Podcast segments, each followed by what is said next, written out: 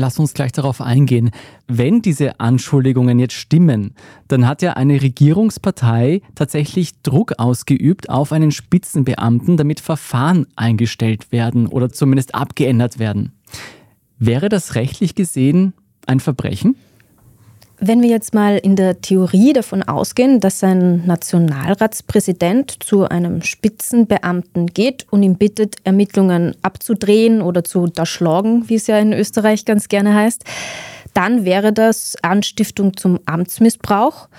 In dem Fall, in diesem theoretischen Fall, wenn es dafür klare Belege gibt, wohl auch ein recht klarer Fall.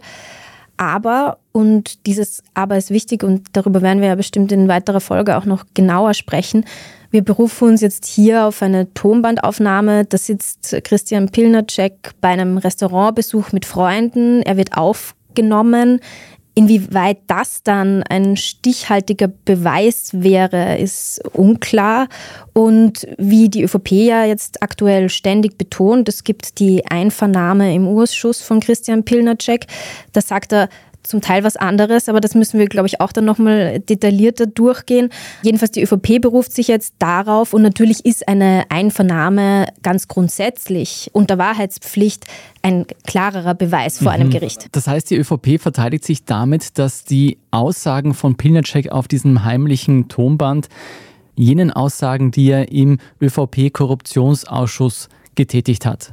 Ist denn damit zu rechnen, dass es aufgrund dieser Aufnahmen zu strafrechtlichen Ermittlungen kommt? Also in Bezug auf Wolfgang Sobotka würde ich jetzt mal davon ausgehen, dass es jetzt irgendjemanden gibt, der das Ganze anzeigt. Es könnten theoretisch auch amtswegig Ermittlungen aufgenommen werden. Die Frage ist, was dann da weiterhin rauskommt, weil die große Problematik in dieser ganzen Causa ist natürlich, dass man Christian Pilnacek selbst nicht mehr befragen kann.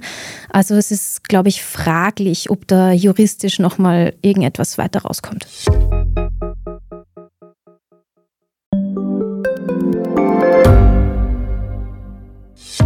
Hat Österreichs Politik ein Korruptionsproblem? Wie wird der Ukraine-Krieg enden? Und warum wird alles immer teurer? Ich bin Tobias Holub. Und ich bin Margit Ehrenhöfer.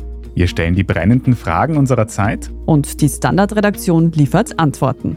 Im Thema des Tages, Montag bis Freitag um 17 Uhr, überall, wo es Podcasts gibt.